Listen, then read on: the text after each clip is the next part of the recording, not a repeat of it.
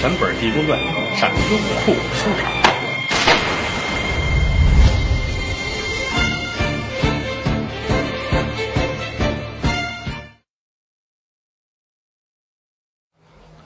道德三皇五帝，功名夏侯商周，五霸七雄闹春秋，顷刻兴亡过手，青史几行名姓，北邙无数荒丘。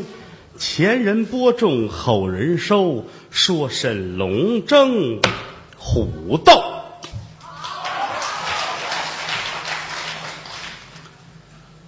书接上文，刘瑞子打家出来，演出之前，金子就跟我说：“啊，我在头里，我在后头，我都行。”他一算呢，我说完一段儿，他要上来啊，后边时间占的短。他说我先说，啊，你说什么？说姚家井。我说那说不完。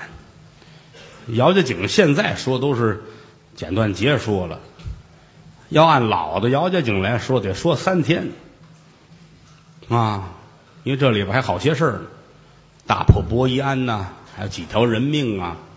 后来再说的都是简单的了，所以之前这四十来分钟啊，他肯定说不完。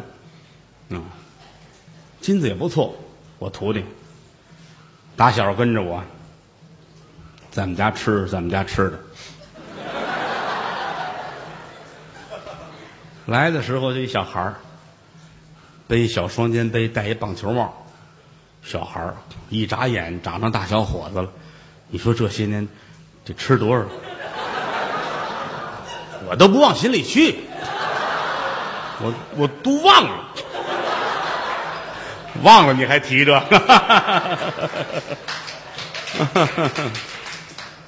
各位又来了啊！你看了吗？咱们这是君子之交，你们来我也来。废话，你们不来我也得来，不来不合适。说的是《济公传》。今天后台还有人问我：“您这是评书啊，单口相声？”我说：“我跟你们解释不清楚这个事儿。我打小先学的评书，后学的相声。可你们听我的相声听太多了，我说什么都说这还是单口相声。其实来说，评书跟单口相声，我认为啊一样，都是一个人讲故事。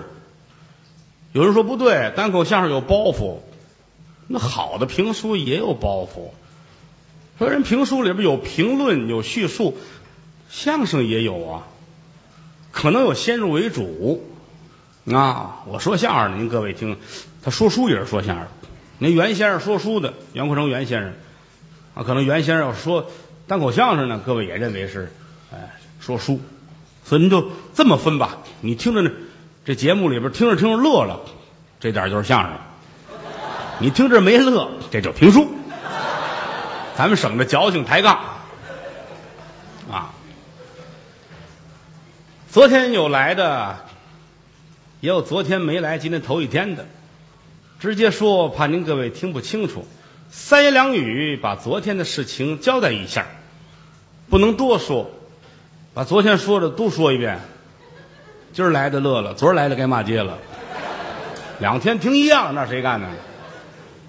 啊，昨天说到三清观的老道刘太真，穷的都不行了，接一买卖。太平街周半成的家里边闹妖精，迷惑了小公子刘老道前去降妖。这主是喝酒耍钱，这个观里边能当的能卖的都差不多了，最要紧的出来连身衣裳都没有。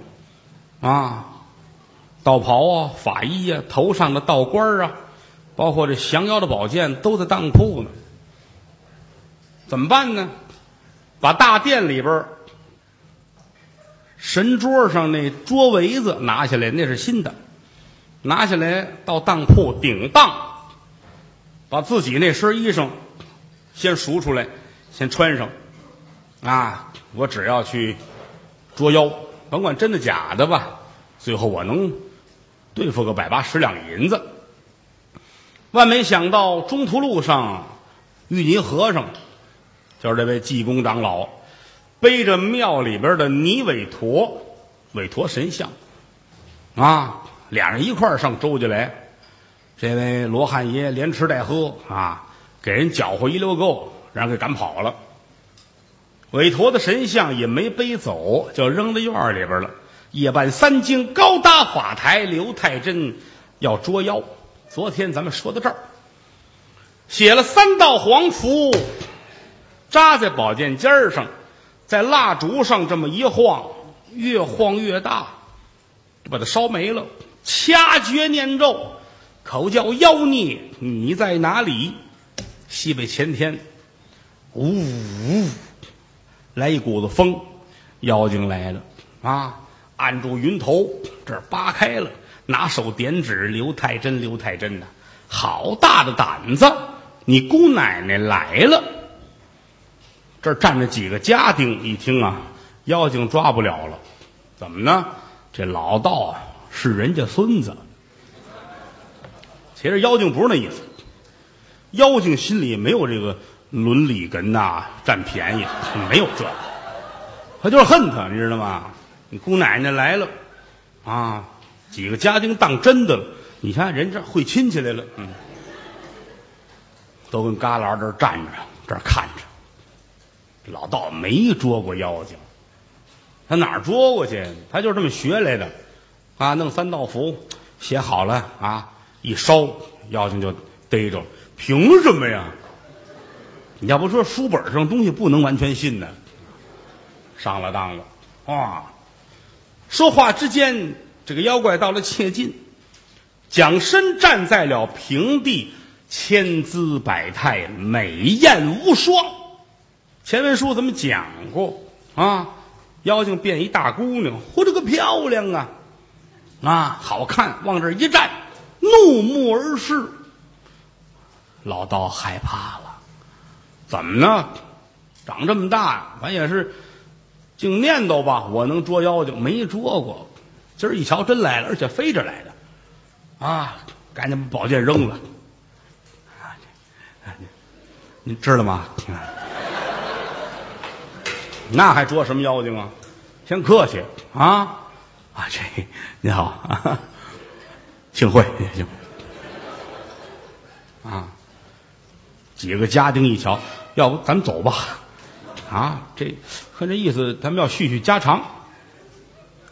再瞧这个妖精，拿手一指刘太真，则道啊，骂人则道，真真岂有此理！你竟敢戏耍你姑奶奶啊！这。姑奶奶，她是这么回事啊，当真了哈。我那个我不知道是您啊，呃，他这个您多多原谅。话音刚落，这妖精啊一张嘴，喷出来一股子黑烟，呜，一点儿都没糟践啊，都喷在老道的脸上了。这拿手一指，躺下。老道说：“是，啪，真听话啊！”旁边这几个家丁乱了套了，躲吧，犄角旮旯啊，桌子底下、墙缝啊，都躲啊！再瞧这个妖精往前来，这眉毛拧在一块儿，拿手一指书房，周志奎。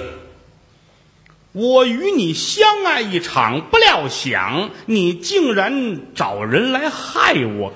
今天咱两个人要算一算账。说着话，迈步要往屋里边走。如果说进了屋，小公子周志奎就够瞧的。就这一刹那的功夫，这院子里边猛然间是一道金光，顶天立地。咱们可说了，济公走的时候啊，那个韦陀像留在这儿了。此时皆护法尊者险胜林凡，咔啦一声啊，这泥胎活了，金光护体，丈二身材。自古以来邪不侵正，妖精一瞧，浑身都酥了，往地下一趴，再瞧这韦陀神像一抬脚，啪，这给踩住了。整个院里边瞬间就安静下来了，就听了几个声音那窃窃私语：“别挤我，别挤我，躲开，我进去，躲开，躲你躲，这踩着我了，救命，救命，救命！”谁呀、那几个家丁都往一个桌子里边钻，那能不乱吗？啊！就这一宿，门外边人呢不敢进来。头天老道说了，呃，捉妖精啊，谢绝参观啊，都别进来，都在外边待着呢。天亮了，金鸡三唱，老员外带着人门口，怎么样啦？成功了吗？喊了半天，要不咱们进去看看吧，行吗？老头说没事，不要紧的，啊，全都亮了，妖魔鬼怪见不了太阳，把门开开吧。跨院的门打开了，都进来了，一瞧没有变化，这怎么回事呢？啊！可一瞧那儿有一张桌子，这桌子哆嗦。老头看看，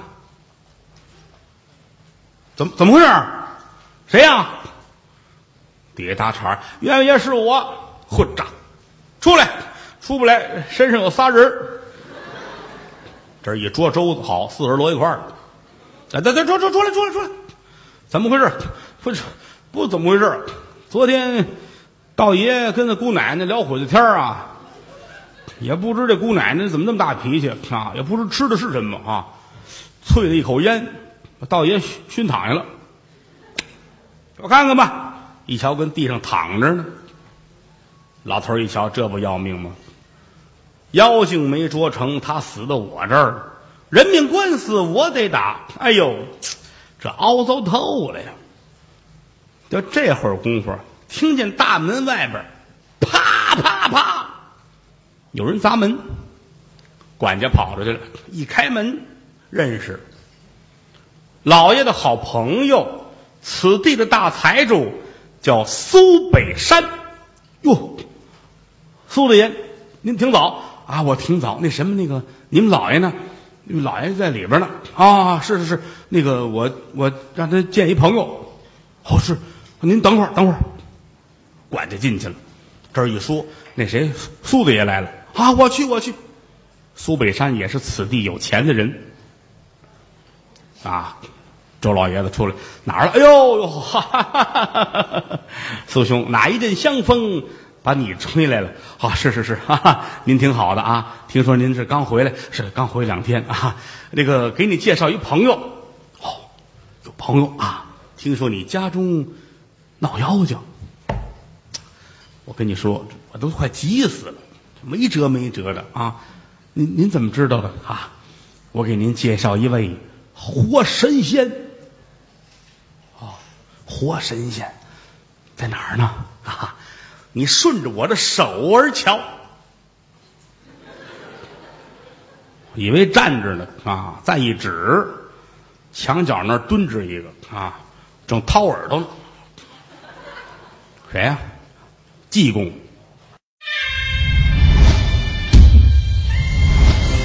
全本《济公传》上优酷收场。